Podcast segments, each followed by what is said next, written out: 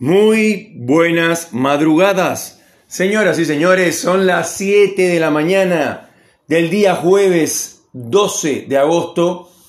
Hay frío, hay mucho frío acá en la Patagonia Argentina, de donde sale este programa llamado Salvador de Noche. Segunda temporada.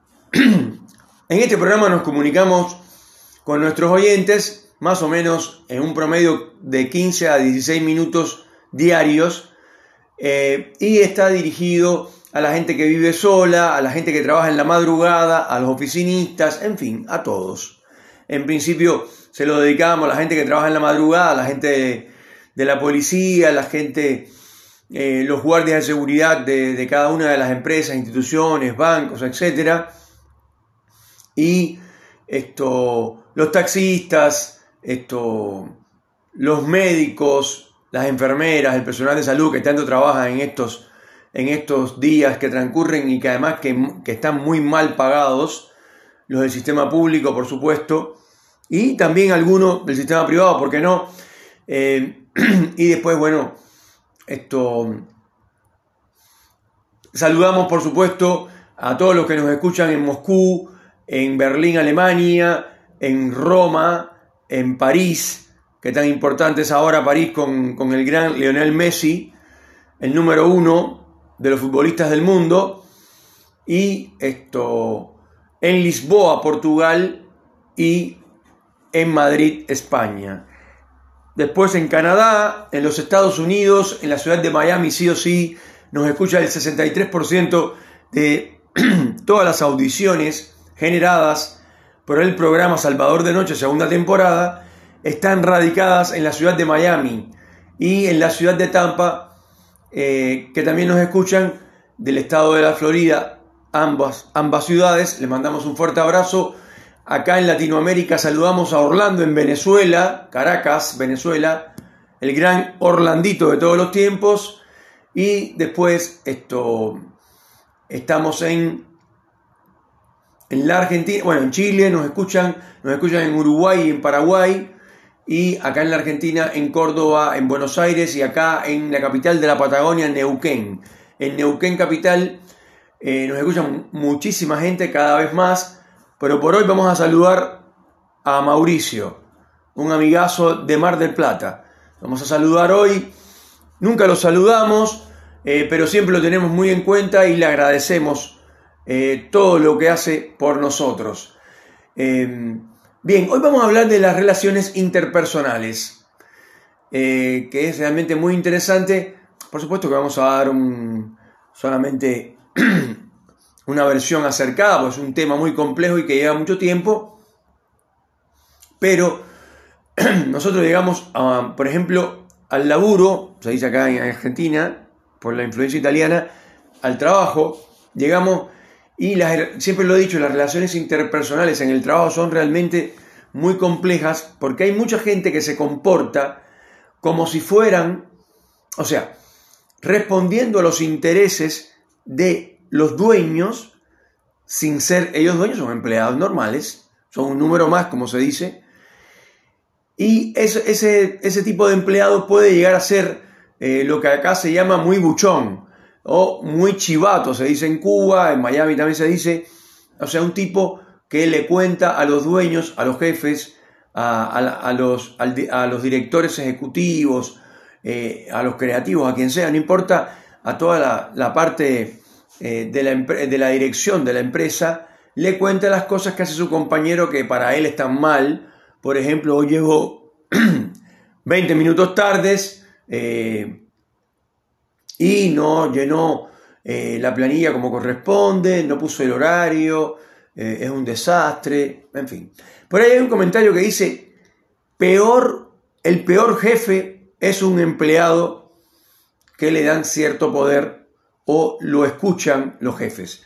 Porque se presupone que un jefe, que un dueño, cuando venga alguien así, buchón, chivato, y le diga, le hable mal de otro compañero, debería decirle, mira, te pido por favor que no lo hagas Primero porque no me gusta y segundo porque no me gusta. Así que si vos, si vos vas a hablar mal de tu compañero, estás hablando mal de vos. Así que no lo vuelvas a hacer, por lo menos conmigo. Pero eso no pasa casi nunca. En general se le, se le pone asunto a lo que dice, se escucha lo que dice.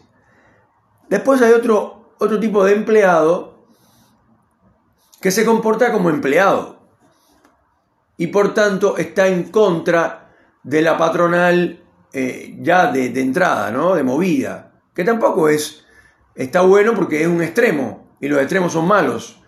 Eh, resulta que obviamente ese, eh, bueno, si es, si es empleado, es un empleado que tiene cierto nivel de información, para no decir de cultura o de educación, eh, por supuesto que se da cuenta que los aportes patronales no los están haciendo, que según la ley esto, em, de contrato de trabajo de cada, de cada país, de cada lugar, esto, eh, hay que pagar el doble de la jornada o el doble de lo establecido por las horas extras. En el caso de la Argentina, después de las 9 de la noche, hay que pagar doble, al 100%, por, porque está fuera de horario. Y se puede trabajar hasta 10 horas. Más de eso está fuera de la ley. Sin embargo, se hace. Porque hay mucho, mucho trabajo en negro en Argentina eh, y en general eso lo genera el propio Estado por los impuestos que impone y entonces los, los pequeños empresarios de las mini pymes, de las pymes, esto eh, tratan por todos los medios mm, de, la palabra es muy fuerte, pero de cagar al empleado. Eh, porque no todo, pero la mayoría tiene una visión de que yo me voy a enriquecer, el empleado, que no, o sea, me importa tres carajos si se enriquece o no. Y, por ejemplo, uno puede llegar a una empresa, cualquier empresa, no importa el rubro ni nada, y uno ve afuera los vehículos. Y vos te das cuenta, por ejemplo, que si llegas a una empresa petrolera, donde los sueldos son muy altos, afuera va a haber Audi, Mercedes-Benz, esto, camionetas eh, Ford, pero de, última, de alta gama y de último, o sea, del último año, eh, grandes vehículos. Después va a haber empresas que son muy ricas y que los empleados tienen autos muy venidos abajo, ya muy, muy gastados, muy viejos. Em, nadie tiene ninguna camioneta de alta gama, ni mucho menos. Y bueno, uno se da cuenta ahí que a pesar de que en ese lugar deberían haber muy buenos sueldos, los empleados esto, están ganando muy mal porque hay alguien que está entre los dueños y el sindicato eh, haciendo algo que no está bien porque los empleados están ganando muy mal. Y después hay, por supuesto, empresarios, que los hay en todos los países también, eh, que valoran la calidad de los conocimientos de un empleado, su honestidad, eh, eh, que siempre llega temprano o, llega exactamente como tiene que llegar, en horario, que nunca falta, que nunca llega tarde, ya lo mencioné antes, y que además, fundamental, es muy honesto y es muy claro y es ejemplo de lo que él hace. Por ejemplo, no le puedes exigir a una persona que, tenga los zapatos de seguridad puestos, eh, en el caso de que los tenga que usar, por ejemplo, estaba poniendo el ejemplo de una empresa petrolera, si la persona que, lo está diciendo no los, tiene, no los tiene colocados. O así el casco, o así eh, las antiparras eh, o esto, el vestuario que se utiliza, que está, es acorde para realizar la tarea. Obviamente que las empresas petroleras tienen bastante más desarrollo en el tema de seguridad y son más estrictas porque también es muy bruto el trabajo que se realiza, bruto, eh, vamos a asociarlo con pesado, con difícil horario, con mucho frío, con mucho calor, etc.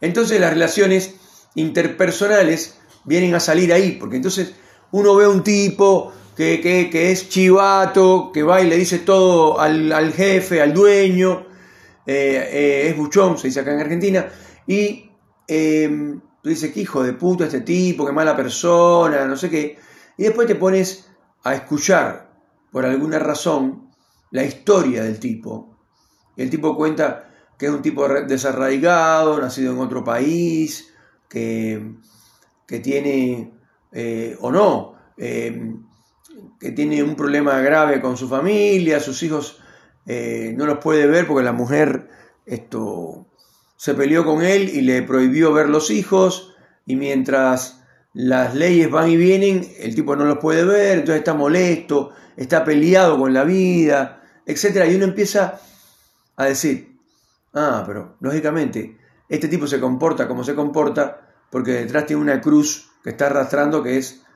eh, increíble, ¿no? Entonces uno empieza a justificar a su compañero de trabajo. Esto también pasa en otro tipo de relaciones. Hablé de las laborales, pero también en las relaciones amorosas. Eh, uno tiene una novia que es muy exigente, que es muy limpia, organizada y prolija, eh, no te deja entrar a la casa cuando está limpiando, esto, cuando dejas la taza sin lavar, esto te reta, te, o sea, te regaña, te llama la atención, em, esto, y así la toalla en el baño, que me da hasta fuera de la taza, etcétera, etcétera. Y cuando uno se pone a ver y uno conoce a los suegros, ve que hay un suegro que nunca estuvo, que tiene otras mujeres, que es un tipo mujeriego, tiene dos o tres familias por ahí, eh, la madre siempre tuvo sola que mantener a los hijos, es única hija, entonces está sobreprotegida, eh, y a uno, entonces uno dice, bueno, ella es así, tan estricta, eh, porque cuando era chica tuvo que limpiar las cosas y ayudar a su mamá, porque el padre nunca estuvo, por poner un ejemplo, ¿no? Entonces uno se va dando cuenta que eh, las relaciones interpersonales van a través de la verdad de la historia que cada uno tiene detrás. Por ejemplo, eh, en, el, en mi caso personal, eh, yo, por ejemplo, valoro mucho, eh, esto no suelo hacerlo en mis programas, pero eh, merece la pena, valoro mucho que alguien tenga, o sea, que esté perfumado, que tenga perfume a la mañana o a la noche cuando voy a salir a, una discoteca, a un bar, cuando veo que hay una mujer con un perfume muy rico o que a mí me gusta, me, parece me parece más atractiva.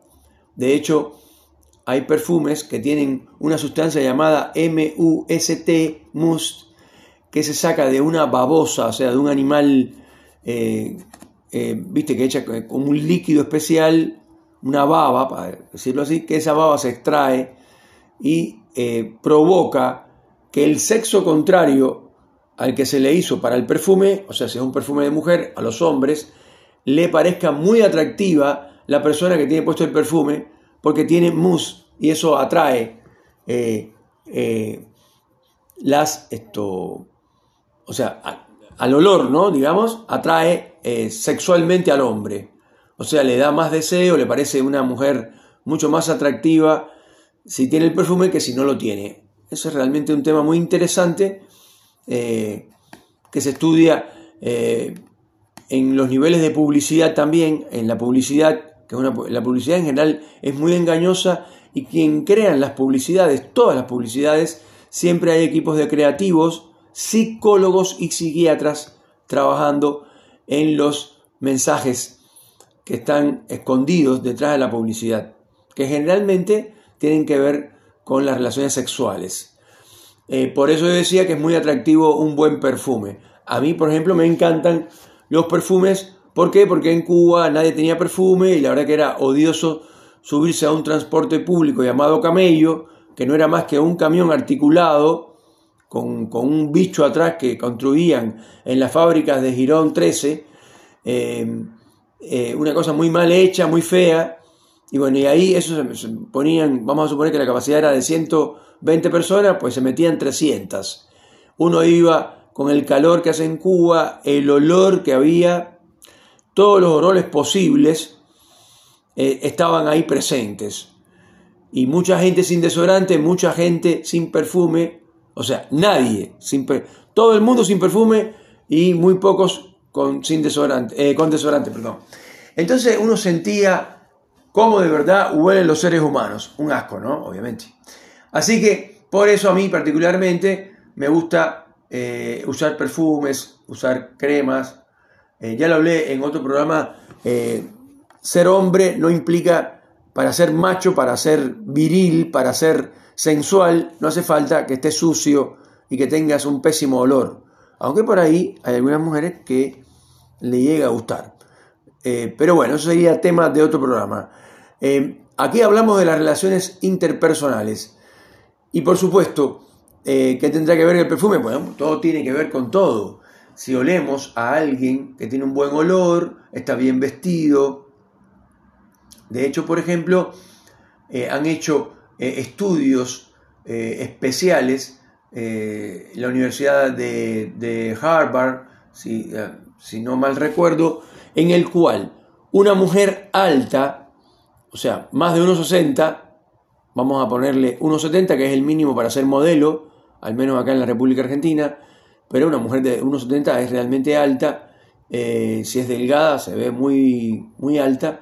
Bueno, eh, en, este, en caso uno pone a una mujer petiza, eh, o sea, acá se le dice petizo a las personas bajas de estatura, en Cuba se diría un enano, pero los enanos es otra, otro tema. Em, bueno, y ponen una mujer pequeña de tamaño y una alta y le dicen cuál es el gerente de estos dos de estas dos chicas cuál es la que es la gerente general de la compañía y todo el mundo dice que es la alta y realmente es la otra. Por poner un ejemplo. Entonces las relaciones interpersonales tienen que ver con todo, pero fundamentalmente lo que yo sugiero para tener buenas relaciones interpersonales es que conozcas la historia del otro, al conocer la historia de tu compañero de trabajo, de tu compañera de trabajo, eh, puedes llegar a comprenderla, por qué se comporta de esa manera, eh, por qué va y le cuenta todo al dueño, o por qué se comporta como si fuera el dueño y no lo, y no lo es para nada, es un empleado más, o por qué se comporta como si fuera un jefe y no, no es nadie, o sí, es jefe, pero eh, el título viene sin dinero, o sea, no le subieron el sueldo, no, ganó, no gana más dinero por ser el jefe y entonces ese es el peor jefe que hay. Porque él quiere que le suban el sueldo y para eso está, eh, es capaz de hacer cualquier cosa. Las relaciones interpersonales son realmente muy complejas. En este caso hablamos de las que hay, eh, se establecen en el trabajo y por ahí tocamos algo de las relaciones amorosas. Señoras y señores, espero que les guste el programa y les sirva, y les, perdón, y les sirva de algo. Esto es y será Salvador de Noche, segunda temporada.